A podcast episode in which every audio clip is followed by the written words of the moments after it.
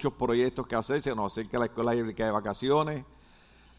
Recuerde que todos los proyectos que estamos haciendo es para levantar fondos para cubrir los gastos de la escuela bíblica de vacaciones porque lo hacemos de gratis para los niños. Y este año lo vamos a tirar cinco días otra vez, alabado sea el Señor. El diablo quiso detenernos, pero no va a poder, alabado sea Cristo, aleluya. Gloria al Señor. Y, y, y allí hay una cajita que la Biblia dice, según Dios lo haya prosperado voluntariamente. ¿Cuándo se acuerdan el mensaje el domingo pasado? Cristo se entregó voluntariamente por nosotros. Entonces nosotros hacemos las cosas voluntarias. Tú nos visitas por primera vez. Tú nos visitas por primera vez. No. No porque e, esa gorra te queda bonita. ¿Por qué tú crees, Ralph? ¿Ah?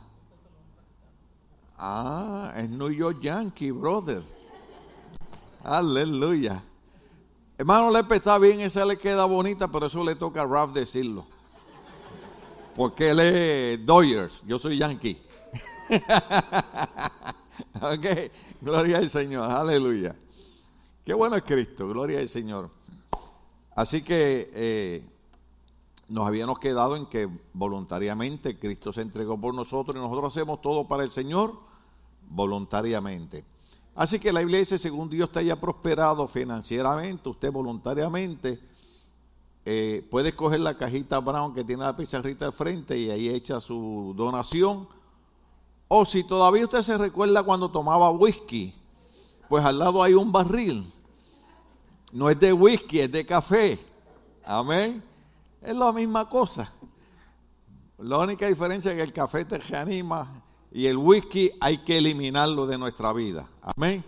Aquellos que todavía toman whisky, deje esas cosas, eso hace daño, eso quema el hígado. Eso crea problemas. Amén. En Puerto Rico había un hombre que entraba a una cantina y llevaba una foto de una mujer bien fea, pero bien fea, como el Melinda Linda, y la ponía al frente y empezaba a tomar. Y un día el cantinero le preguntó y le dijo, ¿y por qué tú tienes esa foto, esa mujer tan fea? Dice, porque cuando la vea bonita es tiempo de parar la bebida. Así que dejemos esas cosas. Cristo vino para darnos libertad. Amén. Para que caminemos saludable, en buena armonía, en el hogar, con los hijos, con la familia, con el matrimonio, con los hermanos de la iglesia. Somos seres humanos, a veces las regamos, pero Dios sigue siendo bueno. Por eso tomamos la Santa Cena, porque la sangre de Cristo nos limpia de todo pecado. Gloria al Señor. Entonces vamos a continuar hoy con Mateo capítulo 28, verso 18. Estamos en el tema adorando como nunca antes, pero yo quiero que los muchachos me pongan la foto que yo le envié. No sé si recibieron una foto eh, eh, del muchacho que estaba cantando anoche. Yo le digo muchacho porque somos casi de la misma edad. Ese muchacho que está ahí, ese es Dani Berríos. ¿Cuántos han oído las canciones de él? Amén. Alábalo, simplemente alábalo. Pues él tenía una silla allí y empezó a cantar de pie y en una dijo, tengo una silla aquí porque ocasionalmente me tengo que sentar. Yo noté, yo le dije a Cindy, estoy notando que está caminando como más despacio él.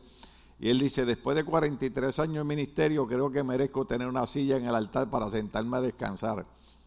La semana pasada estaba viendo a Prince, el de allá, el, chinito filipino, qué sé yo qué, que también tenía una silla.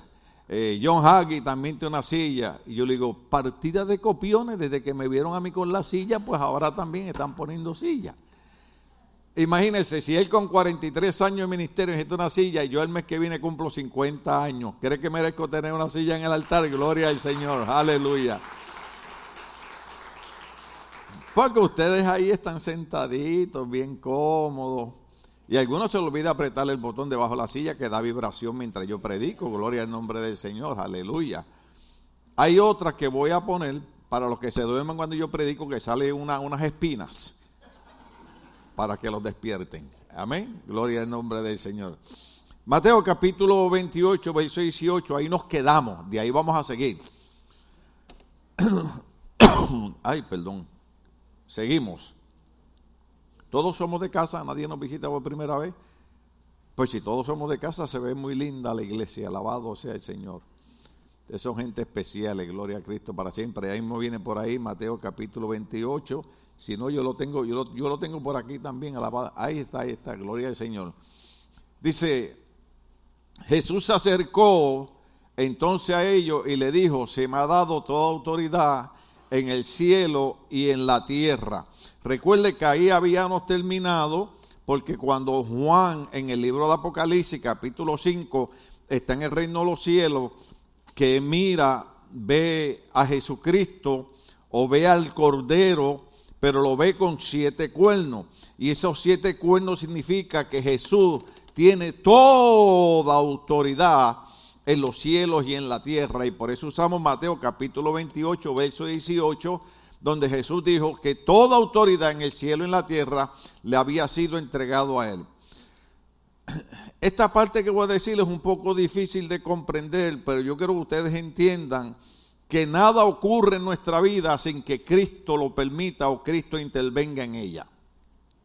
Hay cosas que a veces pasan en nuestra vida que nosotros pensamos que son malas, pero con el tiempo comprenderemos que lo mejor que hizo Cristo fue haber hecho eso en ese momento.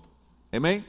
Hay veces decisiones que vamos a tomar que Dios no permite que ocurran, porque Dios sabe que tres años después nos van a hacer daño. El cristiano es diferente a la persona que no conoce a Cristo. El cristiano tiene la guianza del Espíritu Santo de Dios. Cuando Pablo le escribe a los romanos, le dice, los guiados por el Espíritu de Dios, los tales son los hijos de Dios. Por eso es que nosotros tenemos que practicar la oración. Usted puede orar sentado, acostado, de pies, en el baño, en la sala, hasta viendo televisión puede orar. Señor, estoy viendo televisión, pero ese programa no sirve. Es el que eh, hay gente que se pasa viendo programas en la televisión de demonios y de diablos ya con los que tienen la casa es suficiente, hermano. Vea programas sanos, programas buenos, programas que los motiven, vea documentales que uno aprenda, que uno desarrolle, gloria al nombre del Señor. Pero usted puede orar de todas maneras. La oración es importante en la vida del cristiano, es parte del cristiano. Usted tiene que estar continuamente, Señor, yo te pido tu ayuda, Señor, bendíceme, Señor, mira el pastor, cómo me cae de gordo cuando predica, pero ay, ayúdalo de todas maneras, Señor. Amén. Gloria al Señor. Eh, aquí abajo están vendiendo taquitos en la calle. Vi unos hermanos las otras noches pidiendo tacos al pastor y les escribí, le dije, les tengo dicho que no coman tacos al pastor. Porque cuando la gente compra tacos al pastor, empiezan a criticar al pastor. Eso son bromas. Amén. ¿Cómo hace todos los tacos que le dé la gana? Usted va para el reino de los cielos, flaco, gordo, hinchado no hinchado. De todas maneras, usted va para el reino de los cielos. Pero la oración es importante porque cada vez que usted va a dar un paso, cada vez que usted va a tomar una decisión, usted debe consultar a Dios. ¿Qué yo dije que debe hacer? Y a Dios se consulta por medio de la oración. Señor, yo necesito tu guianza, porque el que tiene autoridad sobre los cielos y la tierra eres tú. Y de la única manera que yo puedo obtener esto es que yo te pida a ti que tú intervengas en mi vida. Dios, yo iba a decir debe, pero tiene que ser parte de nuestra vida. Porque, por ejemplo, el gobierno, aunque usted no quiera, es parte de su vida. ¿Cuántos lo saben? Si no, mire, todos los años hay que pagar qué? Los tases. Aunque usted no quiera, el gobierno se mete en su vida. Por ejemplo, ahora están pasando leyes, gloria a Dios, que la semana pasada pasaron una ley, hoy no, no voy a pasar video ni más fotos, pero pasaron una ley que ahora mismo eh, los padres empezaron a quejarse y a criticarse porque el gobierno estaba tomando las decisiones de enseñarle a nuestros niños de, de kindergarten, esos jardín de infantes, primer grado, segundo grado, tercer grado, lo que a ellos le daban la gana. De tal manera que el domingo pasado yo hablé de ustedes de la ley que pasaron, que en la escuela, en la junior high, el gobierno ahora pasó otra ley, pero déjeme terminar esta primero, eh, eh, ahora le regresaron el derecho a los padres de saber qué es lo que le están enseñando a nuestros hijos en la escuela. Porque cuando su hijo está enfermo, ningún maestro ni ningún director de la escuela va a su casa a ver cómo está su niño. Ningún legislador, ningún representante, ningún congresista va a ver cómo está su hijo. Pero el Señor, cuando usted ora, está ahí presente para sanar y para levantar y para cambiar lo negativo en positivo. Amén. Sea el nombre del Señor glorificado. Pero la otra ley que pasaron que no me gusta es que en vez de usar los millones de dólares que nos quitan en traer programas, porque ahora mismo se aprobaron más de 400 millones de dólares para bregar con el problema de la mentalidad. Usted sabe que el problema número uno ahora en Los Ángeles, California, ¿cuál es? Que la gente está que loca, dicen. Gloria a Dios, porque antes los locos eran los cristianos. Ahora es todo el mundo. Entonces, aprobaron ahora otra ley para darle a los niños en la junior high profiláctico para que se protejan cuando tengan relaciones sexuales y las niñas no salgan embarazadas. En vez de gastar ese dinero en educarlos y enseñarles a respetarse los unos a los otros y entender que traer un hijo al mundo significa una responsabilidad inmensa, porque no importa que su hijo llegue hasta los 50 años, todavía hay muchos que viven en casa de mami y papi a los 50. Y todavía acostado pide que si le pueden llevar el desayuno a la cama. Pero los hispanos somos así. Gloria al nombre del Señor. Pero yo creo que en, vez, de, en vez de, de guiar a nuestra juventud a practicar una vida licenciosa y de pecado, de irresponsabilidad, ¿Por qué usted cree que nosotros tenemos tanta gente con problemas psicológicos en nuestros medios? ¿Sabe por qué? Porque el gobierno, que no le importa lo que pasa en nuestra familia, empieza a decir a los padres, usted no tiene autoridad sobre sus hijos y vamos a dejar que sus hijos hagan lo que le den la gana y después cuando traen niños al mundo, cuatro y cinco niños al mundo, entonces empiezan a crecer sin padre, sin madre. Perdóname, yo sé que estas cosas son difíciles de hablarlas.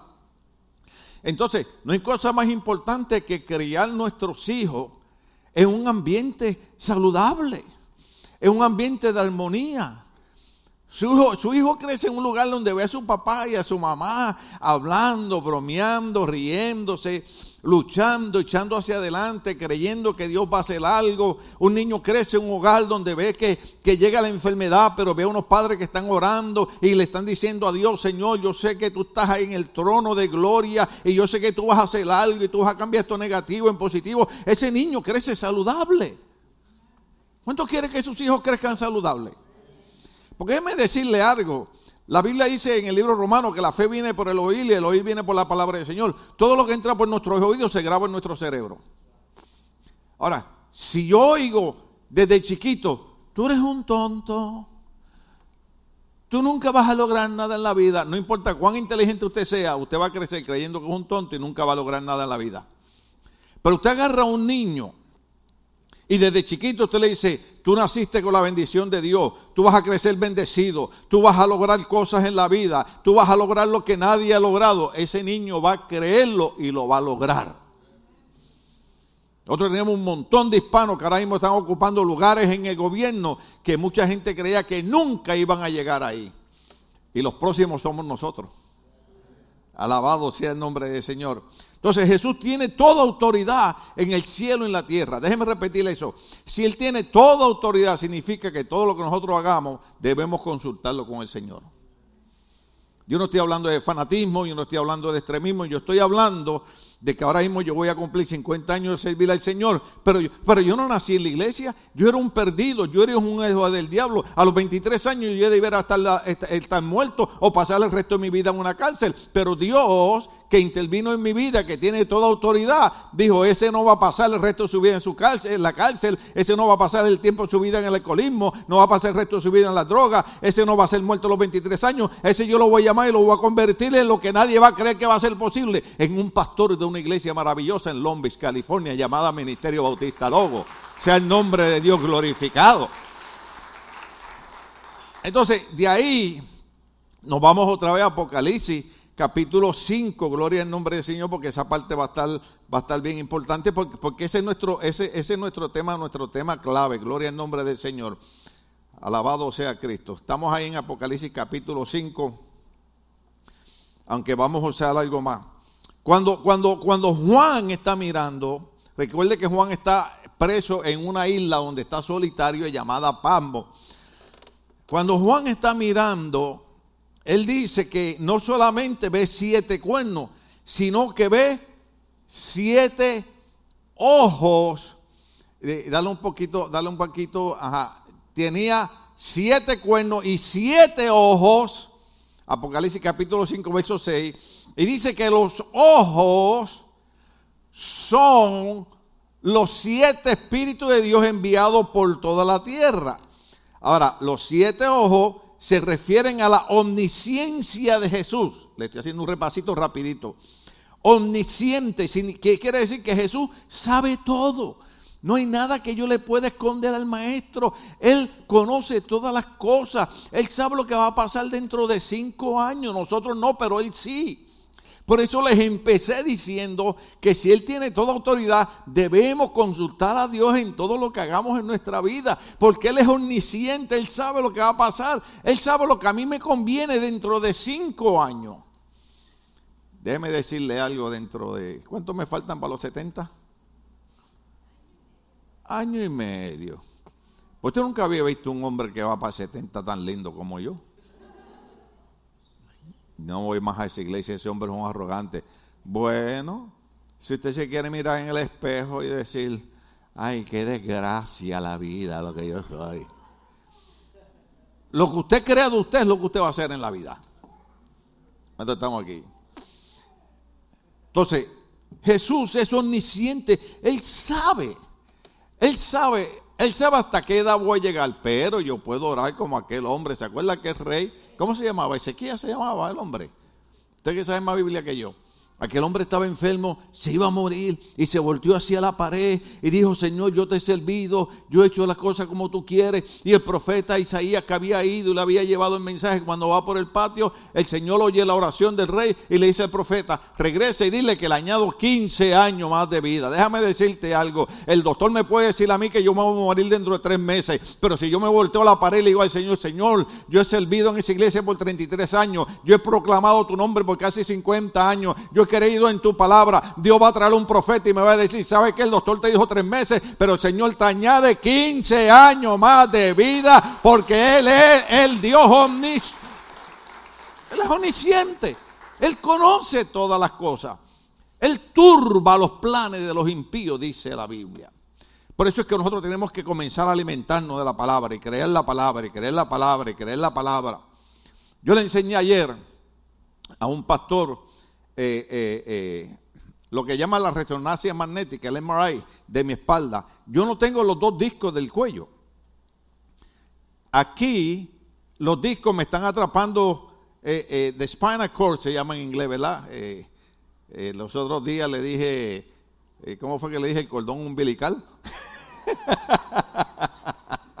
y Cindy me dijo, no, no, no, no, no, no, no, no, no, dice the spinal cord. Le digo, ¿y cómo? Ah, la espina dorsal. Usted sabe que, que, desde el cerebro por ahí bajan todos los nervios. Entonces, abajo en la espalda, eh, perdonen la expresión, eh, eh, las vértebras me están atrapando los discos y los discos me están empujando el spinal cord y, y, eso, y eso es un dolor terrible. Entonces, nadie sabe ¿Cómo es posible que yo pueda estar hoy aquí de pie? Pero yo sé por qué estoy aquí hoy de pie. Porque hay un Dios omnisciente que Él cambia lo negativo en positivo. Yo no estoy supuesto a estar caminando, yo no estoy supuesto a estar de pie. Pero hay un Cristo que cuando Juan miró, dijo, le veo siete ojos y eso habla de la omnisciencia de Cristo. Cristo conoce todo lo que ocurre en la tierra, nada se le escapa. ¿Por qué usted cree que yo le digo a usted que yo no soy detective? Porque hay mucha gente en las iglesias que están acostumbrados a que el pastor los ande vigilando y que el pastor le anda investigando. Yo no soy detective, yo no soy Sherlock Holmes. Yo soy pastor. Yo le enseño a usted la palabra, pero les recuerdo que los siete ojos que vio Juan significa que es la omnisciencia de Cristo y que Cristo conoce todo. Diga conmigo todo. Todo lo que hacemos cuando estamos solos. Dios está hablando, yo lo sé por más serio que usted me mire. Entonces, los ojos representan también la sabiduría divina, el discernimiento Zacarías capítulo 4, verso 10, lo pone de esta manera, Zacarías capítulo 4, verso 10. Ahí está. Cuando vean la plomada en las manos de Zorobabel, se alegrarán los que menospreciaron los días de los modestos comienzos. Estos son los siete, ¿los cuántos? ¿Y cuánto vio Juan? Estos son los siete ojos del Señor que recorren toda, ¿cuántas? Toda la tierra. Por eso es que decimos que los siete ojos del Señor significa omnisciencia. Cristo es omnisciente, porque los siete ojos del Señor recorren toda la tierra. Yo le tengo noticia al gobierno anticristiano. Yo le tengo noticia a estos políticos que pasan eh, eh, leyes en contra de la familia. Yo le tengo noticia a los, políticos que pasan leyes en contra de nuestros niños. Yo le tengo noticia a los políticos que pasan leyes en contra del matrimonio. Hay un Cristo que los ojos de Él recorren toda la tierra. Oh, ellos le están tratando de dar la espalda, ellos están tratando de ignorarlo, pero un día lo confrontarán. Pero yo quiero confrontar a Cristo como mi Salvador y no como juez. Porque esa parte va a ser muy, muy difícil. Los ojos del Señor recorren toda la tierra, pero también, vamos otra vez a Apocalipsis capítulo 5, verso 6, lo dice de esta manera que son los siete espíritus de Dios enviados por toda la tierra. Los siete espíritus de Dios se refiere al Espíritu Santo. Los siete espíritus representan al Espíritu Santo en sus divinos atributos. Este cordero o oveja era digno de tomar el rollo sellado de la mano derecha del Padre. Apocalipsis capítulo 5, verso 7. Dale ahí. Se acercó y recibió el rollo de la mano derecha que estaba sentado en el trono. Ese es Cristo, el Cordero, que porque acuérdense que Juan, ¿se acuerdan al principio cuando yo dije que Juan vio al león de la tribu de Judá? Le dijeron los, los, ángeles, ha vencido, pero Juan no veía un león, veía una oveja. Y yo expliqué que la razón que Juan veía la oveja o el Cordero era porque Juan lo veía como el que se había entregado por nosotros, pero los ángeles lo veían como el león de la tribu de Judá, como el conquistador, como el triunfador. Déjeme decirle, ya Cristo no es una oveja, ya Cristo no es un cordero, Cristo murió en la cruz y venció la muerte y nos ha dado vida eterna y Él es el león de la tribu de Judá. Hoy usted y yo podemos hablar de que tenemos un Cristo vencedor y un Cristo triunfador.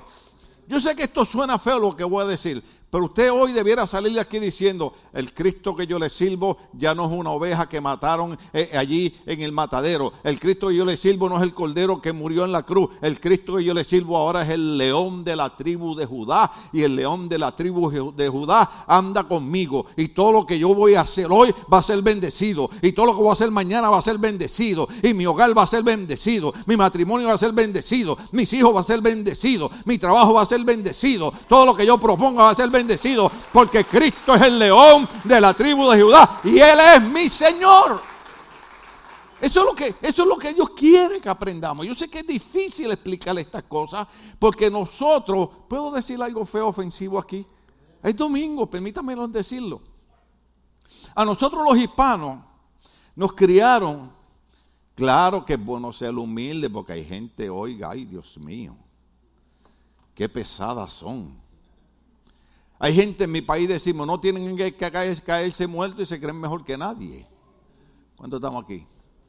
Pero nos criaron de una manera, ay, somos los pobrecitos. Hay que ser humilde y humildad es pobreza. Déjeme decirle algo. Esa no es la manera que Dios quiere que pensemos. El Cristo nosotros es el león de la tribu de Judá que ha vencido y Él quiere que nosotros cambiemos nuestra manera de pensar y digamos, ya yo no soy el pobrecito, ya yo no soy el que no voy a triunfar, ya yo no soy el que... no, yo soy ahora el que voy a triunfar, el que me voy a levantar, el que voy a conquistar y le voy a enseñar a mis hijos que ellos también son conquistadores porque el Cristo que yo le sirvo no lo venció ni la muerte en la cruz del Calvario, ni la muerte lo venció. Él es el león de la tribu de Judá. Ahora, dice de esta manera, Los siete espíritus representan al Espíritu Santo en todos sus divinos atributos. Este cordero oveja era digno de tomar el rollo sellado de la mano derecha del Padre. Ahí está. Se acercó y recibió el rollo de la mano derecha que estaba sentado en el trono. ¿Qué hemos dicho? ¿Cuántas veces lo hemos repetido? El único que pudo tomar el rollo de la mano del Padre era Cristo. ¿Qué significa eso? No importa cuántas religiones existan, no importa cuántas filosofías existan, el único que pudo tomar el rollo de la mano del Padre se llama Cristo. Los ángeles dijeron, Él es digno de recibirlo porque Él murió por nosotros. Quiere decir que tenemos que seguir predicando el Evangelio porque el único camino de salvación se llama Jesús de Nazaret. Esto no es una religión, esto no es una filosofía, esto es el camino de salvación. Ay, estoy loco por llegar a una parte bien linda que les va a gustar, gloria al nombre del Señor. Cuando Jesús toma el rollo, esto representa, ahí, ahí, voy a darle un poquito más de espacio, esto representa una transferencia de la autoridad en el universo. Cuando Dios Padre tomó este libro conteniendo los eventos que traerían al fin del mundo y el retorno del Cristo, él entregó todo lo importante de este libro de autoridad a Jesús, el Cordero de Dios. ¿Usted entiende por qué glorificamos y alabamos a Cristo? Dios Padre, creador de los cielos y la tierra, cuando le entrega, eh, eh, creo que tenía por aquí una foto de los siete sellos, al otro domingo se la paso. Dios le transfiere toda la autoridad y todo el poder sobre todo el universo a su Hijo Jesucristo. Déjeme decirle algo. Dentro de un rato, usted se va a poner de pie conmigo, no ahora, dentro de un rato, y va a tratar de entender que toda autoridad de Dios Padre, Él se la transfirió a Jesucristo. Así como cuando usted vende un carro que firma el, famoso papelito rosa, ¿sí? El pink los que no hacen trampa estoy hablando, ¿no? Entonces usted transfiere el título de ese carro a otra persona. Entonces el Padre transfirió toda autoridad sobre Jesucristo. Entonces todos los que hemos aceptado a Cristo como Señor y Salvador de nuestra vida, no hemos recibido una religión, hemos recibido aquel que recibió la transferencia del poder sobre todo el universo, de tal manera que la Biblia dice que en el reino de los cielos, en la tierra y debajo de la tierra, toda rodilla se doblará ante el nombre de Jesucristo. ¿Sabe por qué? Porque ante el nombre de Jesucristo se manifiesta la transferencia del poder de Dios del universo. Yo estoy tratando de llevarlo a usted a entender que usted no está en una religión, usted no está en un extremismo, usted no está en un fanatismo, usted está sirviendo a aquel que es dueño de todo el universo. De aquel que si hoy en día hemos llegado donde hemos llegado ha sido porque lo alabamos y lo glorificamos y le servimos a Él. Y hay cosas que tú quieres en la vida, síguele sirviendo al Señor. Sigue entendiendo quién es Cristo. No mires a Cristo, yo sé que estamos en Semana Santa, gloria al nombre del Señor, pero no mires a Cristo como, a mí me gustan las culturas de nuestros países, a mí, a mí me encanta, y a mí me es más, me gusta hasta ver las procesiones, gloria al nombre del Señor. Sí, y me gustan las procesiones cuando llevan las estatuas, Los, ídolos y, van de lado a lado y todo. Y yo digo, no, está bonito porque por lo menos son unos símbolos que representan.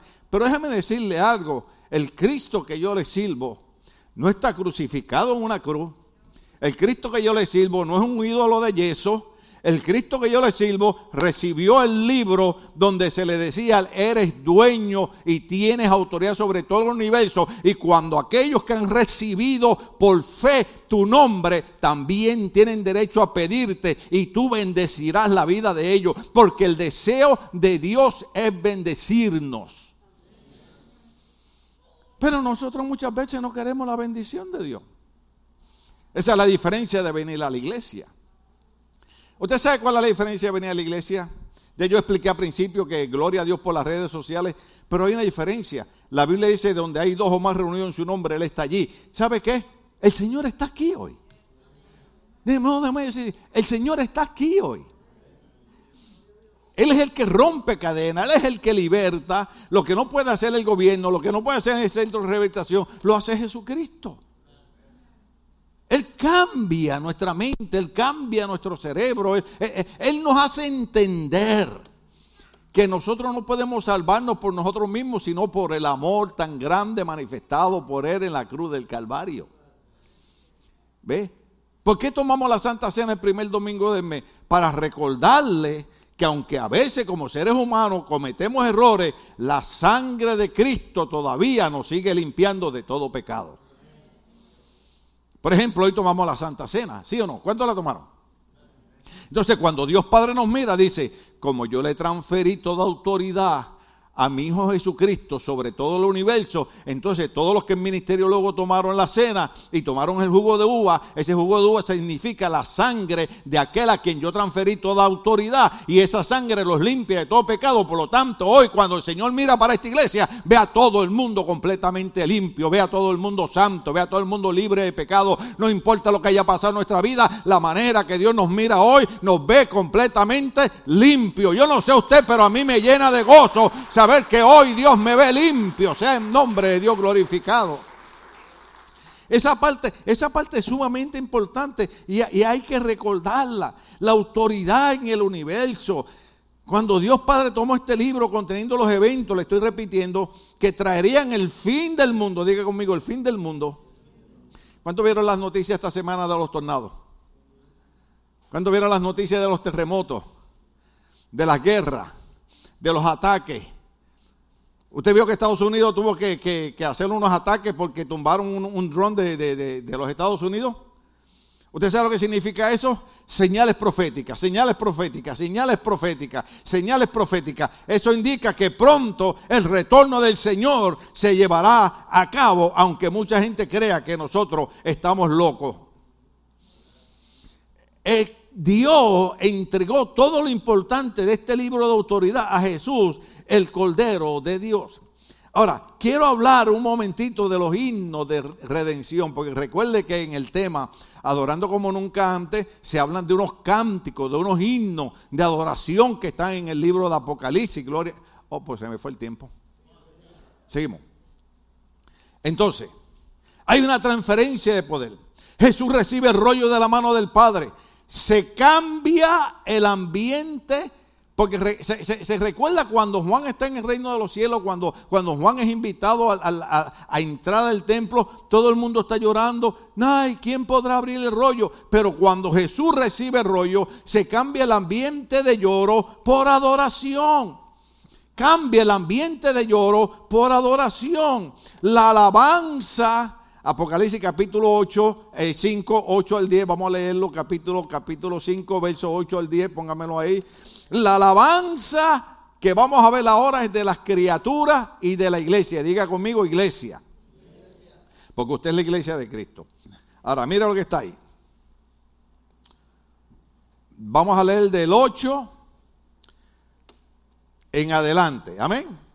Gloria al nombre del Señor. Entonces lo dice, lo dice de esta manera del 8 al 10. Cuando lo tomó, los cuatro seres vivientes, ¿se acuerdan en los, en los mensajes anteriores? Si no, véalo en YouTube, en Facebook, en todo lo que usted quiera, gloria al nombre del Señor. Habían unos seres que tenían ojos por dentro y por fuera. Y dice, cuando lo tomó los cuatro seres vivientes y los 24 ancianos, ¿se acuerdan que en el reino de los cielos hay 24 ancianos que tienen coronas de oro? Pues los cuatro seres vivientes y los 24 ancianos se postraron delante de quién? ¿Y quién es el Cordero? Es Cristo. Cada uno tenía una arpa. ¿Tenía una qué? ¿Tenía una qué? ¿Y para qué es el arpa? Alabado sea Dios. Yo no sé usted, pero yo siento alegría hoy. Y usted dice, ay, pastor, usted está más loco que una cabra. Está bien, pero déjame ser feliz con cuatro discos rotos con cáncer que he peleado, con la muerte de mi hijo, con situaciones que pasan, pero aquí estoy hoy entendiendo que por encima de todas esas cosas que yo paso, hay un cordero que me dice, agarra un arpa y comienza a tocar y comienza a cantar. Sea el nombre de Dios glorificado. Oiga, dice, cada uno tenía una arpa y copas llenas de oro, llenas de incienso. Y dice que ese oro y ese incienso son las oraciones del pueblo de Dios. ¿Se acuerdan? Les hablé de eso. ¿Por qué hace un rato le hablé de las oraciones? Porque ninguna oración se queda en el templo, ninguna oración se queda en la silla, ninguna oración se queda en la casa, ninguna oración se queda en el carro. Toda oración sube como un incienso hacia el reino de los cielos y el Señor lo ve como oro. Mire cómo Dios ve las oraciones. Copas de oro llenas de incienso que son las oraciones de los santos. Ahora, yo dije que ahí vamos a hablar de la, de la alabanza de las criaturas de la iglesia. Ahora, observen esto. Y entonaban este nuevo cántico. Diga conmigo nuevo cántico. Ah, porque ahí hay un secreto.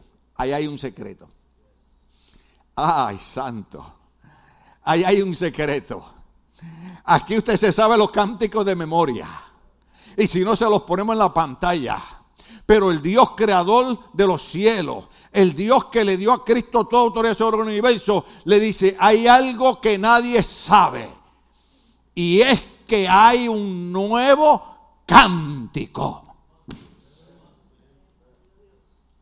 Por eso es que en la iglesia tratamos de cantar coritos nuevos. Y eh, eh, eh, aunque a mí me encantan los coritos viejos, claro está. Esta mañana yo estaba, yo estaba en mi casa con ese corito nuevo que salió que dice, me ha tocado, sí me ha tocado. Ay, a usted no le importa eso, ¿verdad? Pero a mí sí. Porque yo digo, me ha tocado y ahora sé que mi Salvador sana, salva y viene. Pero entonces, hay un nuevo cántico hay un nuevo cántico porque Dios está viendo que los cantantes y los músicos de ahora, que mucha juventud lo sigue, lo que están es envenenando la mente, metiendo basura en la mente. Y hace un rato yo traté de poner todo mi corazón en hacerle entender a ustedes que como yo piense es como yo voy a hacer.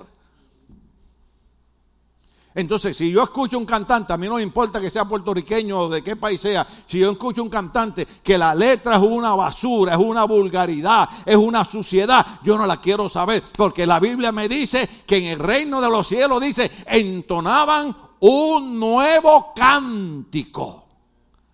Solo Dios sabe cuál es. Nosotros averiguaremos. Pero decían, Digno eres de recibir el rollo escrito y de romper su sello porque fuiste sacrificado. ¿Están entendiendo ahora por qué yo digo que el único camino de salvación es Cristo? Porque él único fue el único que fue sacrificado. Oiga bien, oiga bien, ¿cuántos están aquí? ¿Cuántos están aquí? Y con tu sangre, ¿con qué? Con tu sangre compraste, diga conmigo compraste porque yo no sé cuánto ustedes recuerdan que nosotros fuimos comprados a precio de sangre.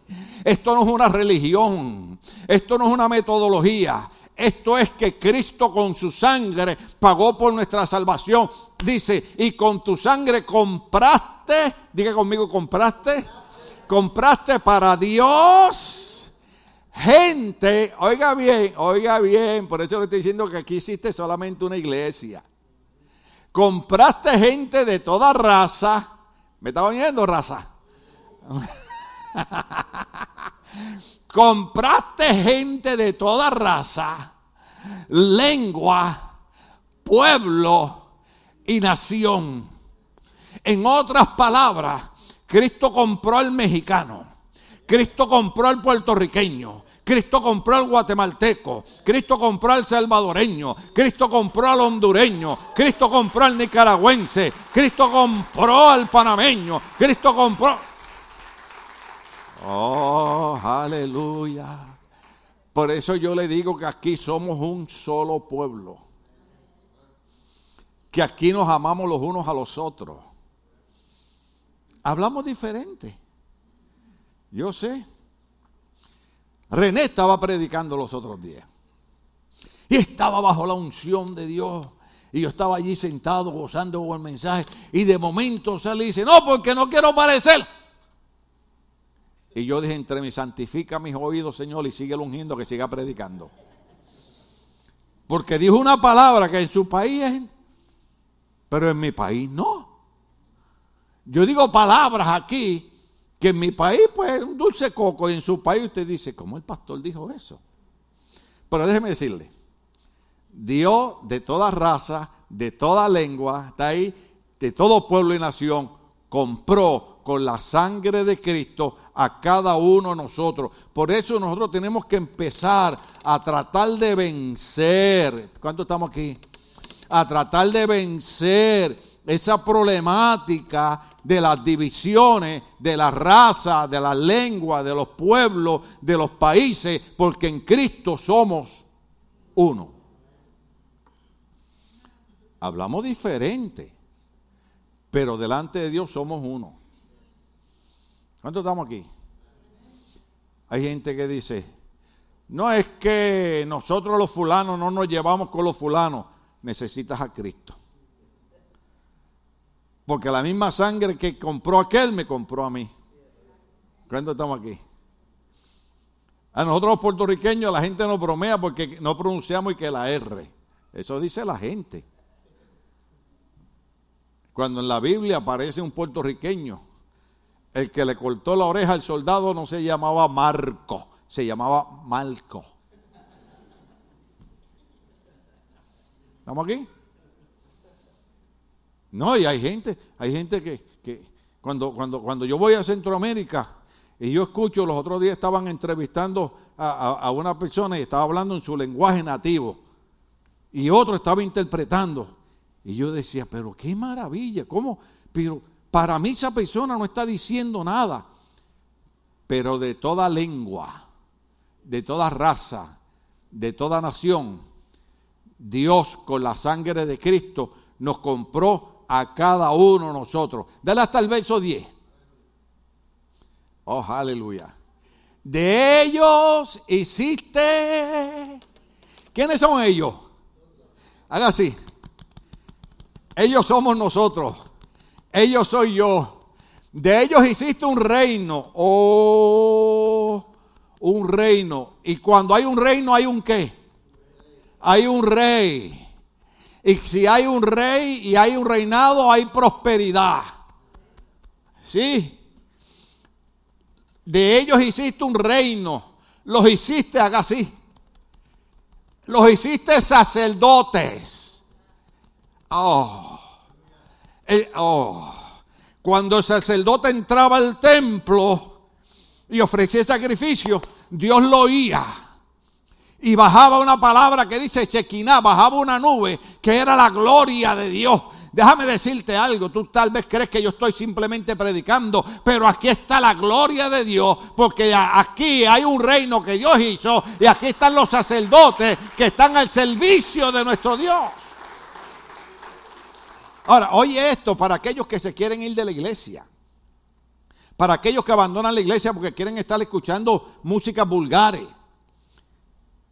no solamente hizo un reino, no solamente nos hizo sacerdotes y nos puso a servicio a nuestro Dios. Oiga bien, agárrese la peluca como dice una cantante amiga mía.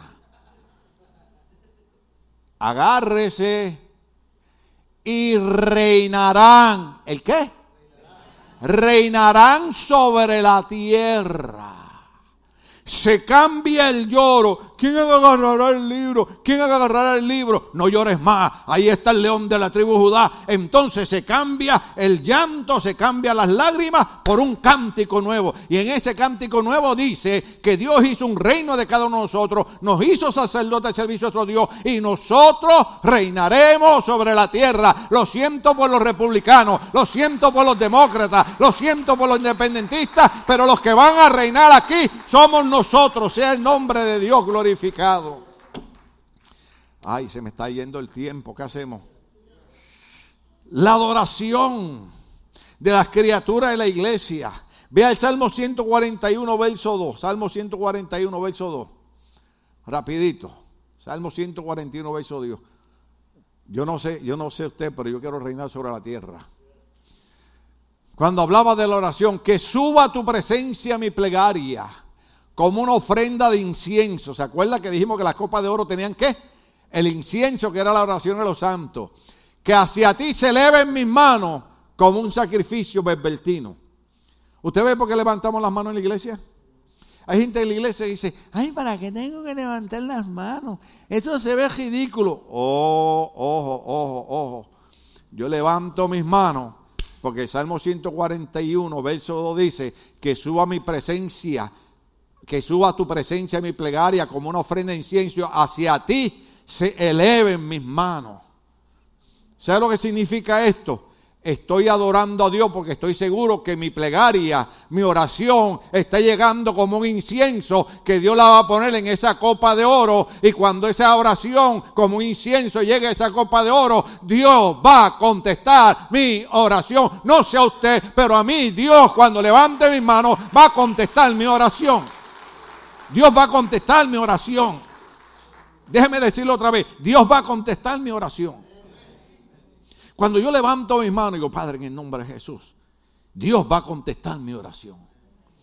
Perdóneme en esta ofensa. No importa lo que usted opine, no importa lo que usted piense, cuando yo levante mis manos y levante mi plegar a Dios, Dios va a contestar mi plegaria, Dios va a contestar mi oración, mi oración va a subir como un incienso. Cuando yo levanto mis manos, yo estoy diciendo, Señor, estoy seguro que mi oración va a ser contestada, bendito sea el Señor. Ay, vamos a tratar de terminar este mensaje. Apocalipsis capítulo 5, verso 11 al 12, rapidito. Encontramos ahora la adoración de los ángeles. Estamos hablando de adoraciones porque estamos adorando como nunca antes. Estamos viendo los cánticos, estamos viendo los himnos. Apocalipsis capítulo 5, verso 11 al 12, dice de esta manera, luego miré y oí la voz de muchos, ¿de cuántos? Muchos ángeles que estaban alrededor del trono, de los seres vivientes y de los ancianos. Oiga, el número de ellos era millares de millares y millones de millones. Ay, Señor, que hayan aquí cuatro o cinco ángeles no es nada. Alrededor del trono había millones de millones, millares de millares. que ¿Cuántos están ahí conmigo? Verso 12, dale el verso 12, sea Dios glorificado, aleluya. Cantaban así como podían. Yo te alabo de corazón, yo te alabo con mi voz. Y si me falta la voz, yo te alabo con... ¿Ah?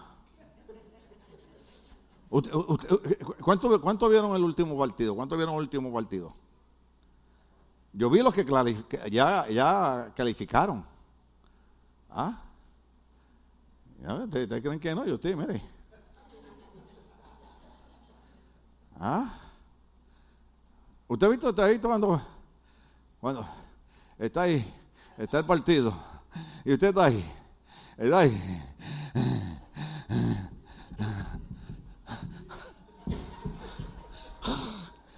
Mire, aquello parece una portería allí.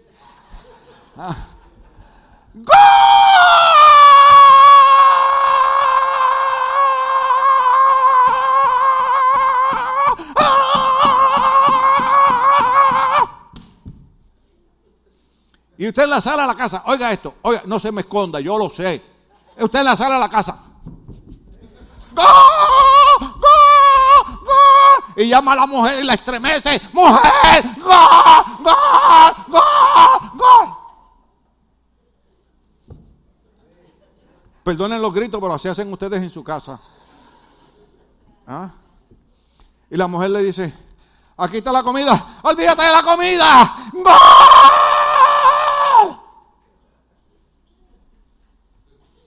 Entonces venimos a la iglesia y somos bien santos.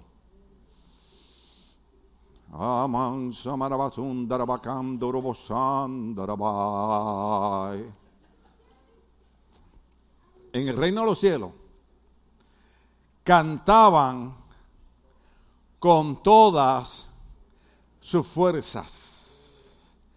¿Ah? Yo le alabo de corazón, yo le alabo con mi voz, yo le alabo de corazón, yo le alabo con mi voz. Y si me falta la voz, yo le alabo con el alma. Y si me falta el alma, yo le alabo con los pies. Y si me faltan los pies, y si me faltara el alma, dele fuerte, con fuerza, con fuerza, con fuerza, con fuerza. Dice, cantaban con toda su fuerza. Digno es el cordero que ha sido sacrificado de recibir el poder, la riqueza y la sabiduría, la fortaleza y la honra. Ahí estaban todos los ángeles adorando a Dios con toda su fuerza. Adoraban a Cristo por siete atributos perfectos. No le voy a dar más explicaciones. Adoraban a Cristo, número uno, por su poder. Número dos, por su riqueza. Número tres, por su sabiduría. Número cuatro, por, también más, por más poder, más maravilla. También lo adoraban por el honor, por la gloria y por la bendición. Déjenme terminar con esto. La adoración de toda la creación. La adoración de toda la creación. Apocalipsis 5, 13, 14. ¿Estamos aprendiendo algo? Ojalá, ojalá, con mucho respeto digo esto. Porque yo tengo una camisa de los chivas. Y esa es natural, esa es original. Esa es original. Pero los otros días ganó la América. ¿Ve el problema? Pero empezando, empezando el torneo de béisbol, los Yankees jugaron con los gigantes de San Francisco y los Yankees ganaron 5-0. Y yo con toda fuerza. ¿Ah? ¿Cuánto me entiende? Oh, aleluya. Oiga esto. La adoración de toda la creación. Y oía cuánta criatura. ¿Cuánta? ¿Cuánta? ¿Cuánta? Toda, toda, todo, todo el mundo. Todo. Y oí cuánta criatura hay en el cielo y en la tierra y debajo de la tierra, en el cielo. En la tierra y debajo de la tierra, en el mar y a toda la creación que cantaban. ¿Qué hacía toda la creación? Toda la creación hacía qué? ¿Y por qué usted no canta en la iglesia? Cuando está allá en la casa con la canción nueva de Shakira. Si no está con Bad Bunny. Ese es peor. Si no está con... Mire, yo prefería a Juan Gabriel mejor. Primo de ustedes. Había un hermano aquí que está trabajando hoy, lamentablemente.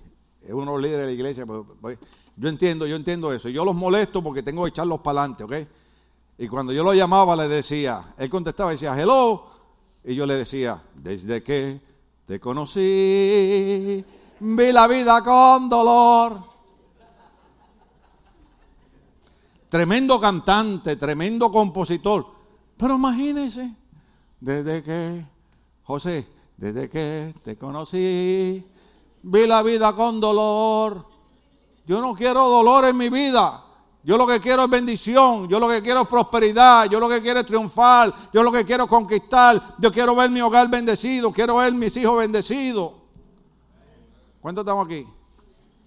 Hay gente que no entiende esto. Yo no estoy diciendo que, escuchar música sea pecado. Yo, lo que estoy diciendo es que depende del tipo de música que nosotros oigamos. Es como, por ejemplo, muchos años atrás había un hombre que cantaba Cantinero. Era José Feliciano, puertorriqueño. Tremendo cantante. Sílvame la copa rota. Quiero emborracharme hasta. Entonces, ¿te está poniendo eso en su cabeza? Cuando pase por la cantina, va a sentir algo que lo jala. Cantinero, sírvame. No, a toda criatura en el cielo y en la tierra, debajo de la tierra y en el mar, a todos en la creación que cantaban, al que está sentado en el trono y al cordero, sean la alabanza, la gloria, la honra y el poder por los siglos de los siglos. A Él sea toda alabanza por los siglos de los siglos. Efesios capítulo 2, 9 al 11. Efesios 2, 9 al 11. Ah, oh, cómo adoraban a Dios. Aleluya. Efesios 2, 9 al 11. Por ahí viene. Esto es lo que hace Cristo la Biblia dice, nosotros somos salvos por fe, no por obra para que nadie se jaste. Dice, no por obra para que nadie se jaste. Sigue el 10 y el 11. Oiga bien, oiga bien, yo no sé usted, yo no sé todavía cuántos están despiertos aquí. Porque si yo me saco la lotería, me desaparezco. Ah, no, no, no, yo comparto, yo comparto con los hermanos. Yo, yo les pago las pupusas de gratis, no se preocupe. Porque somos hechuras de Dios. ¿Somos qué? Creados en Cristo Jesús para buenas obras. Oh, usted no me entiende. Dios no nos hizo sacerdotes, Dios no nos metió en un reino, Dios no nos salvó para que fuéramos unos drogadictos, unos pandilleros, unos alcohólicos, unos sinvergüenzas, unos abusadores. Dios nos creó para que hiciéramos buenas obras, para que triunfáramos en la vida, para que conquistáramos, para que tuviésemos éxito, para que nuestros hijos fuesen felices. ¿Cuántos estamos aquí? Porque somos hechura de Dios creados en Cristo Jesús para buenas obras, las cuales Dios dispuso de antemano a fin de que las pongamos en qué? A practicar buenas obras, dice la Biblia. A practicar buenas obras. Verso 11. Verso 11. Por lo tanto, recuerden ustedes los gentiles nacimientos, somos nosotros los que son llamados incircuncisos por aquellos que se llaman la circuncisión, la cual se hace en el cuerpo por mano humana ¿Qué es lo que está diciendo? Recuerden que ustedes han sido comprados por Cristo para hacer buenas obras. Termino con un verso. No iba a terminar, le iba a poner otros más, pero lo dejamos. Eh, eh, viernes Santo tenemos Santa Cena otra vez. Domingo tenemos el culto de resurrección a la misma hora. Ponme Sofonía 3.17 y con ese termino. Sofonía 3.17. Oh, aleluya. Hemos estado hablando de adorar a Dios. Hemos estado hablando de unos himnos y de un cántico nuevo. Hemos estado hablando del reino, del poder. Estamos hablando que nos hizo sacerdote. Y dice, porque el Señor, ¿quién? El Señor tu Dios está en medio de ti. Ay, yo no sé en dónde es que está sentado el Señor por ahí. Pero dice Sofonía, está en medio de ti. Está en medio de ti. Déjame decirte algo. Yo no sé qué es lo que tú estás pensando, pero yo sé lo que yo estoy pensando. Dios está en medio de nosotros. Ahora, oiga esto. ¿Por qué es que tocamos música en la iglesia? ¿Por qué es que alabamos a Dios? Porque el Señor, tu Dios, está en medio de ti como guerrero victorioso. Él no está en medio de ti como un guerrero, está en medio de ti como un guerrero victorioso. Oiga, oiga lo que dice, se deleitará en ti con gozo Siento gozo en mi alma y gozo en mi alma y gozo en mi alma y en mi ser. Son como ríos de agua viva. Yo prefiero cantar la música viejita donde yo sienta gozo. Se deleitará en ti con gozo. Oiga esto. Oiga esto para los que se sienten derrotados para los que sienten que no pueden levantarse, para los que sienten que no van a lograr nada en la vida, para los que sienten que no van a conquistar nada, oiga esto, dice, te renovará. ¿Sabe lo que es renovar? Es volver a ser nuevo. Dios dice, estoy en medio de ti como un guerrero victorioso. Oiga, me deleito en ti con gozo y te voy a renovar, te voy a hacer nuevo, te voy a transformar. Vas a ver un cambio que te vas a asombrar porque te voy a renovar con mi amor. La Biblia dice que Él nos renovará con su amor. Dice, y Él se alegrará por ti con canto. Dios se alegrará por mí con canto. Él estará cantando por mí. Sea el nombre de Dios glorificado. Vamos a estar de pie, querida iglesia. Oh, yo no sé si tú entiendes eso. Oh, yo no sé si tú entiendes eso. Oh, aleluya. Pero hay un Dios que me tiene de pie en el altar. ¿Sí? Y hay un diablo que te dice, no lo vas a lograr. Ya Dios se olvidó de ti. Ya Dios no va a hacer nada. Pero la Biblia no dice eso. La Biblia dice que Él está en medio de ti como un guerrero victorioso y Él te va a renovar con su amor. Yo conozco cristianos derrotados, derrotados. Porque uno les predica le entra por un oído y les entra por otro. Son garrobos. Pero conozco cristianos que agarran la palabra, agarran el mensaje y dice, a Eso, eso no fue un mensaje más. Eso fue Dios tratando con mi vida. Eso fue Dios diciéndome que no importa quién esté derrotado al lado mío, yo no tengo que estar derrotado con ellos porque Dios se alegrará con canto. Por eso estamos hablando de adorar a Dios con una adoración nueva. Por eso estamos hablando de cántico, por eso estamos hablando de gozo, porque eso es lo que quiere Dios para cada uno de nosotros. Dios no quiere a los jóvenes derrotados. Los jóvenes derrotados están derrotados porque ellos quieren. Ese no es el plan de Dios. El plan de Dios es te voy a renovar.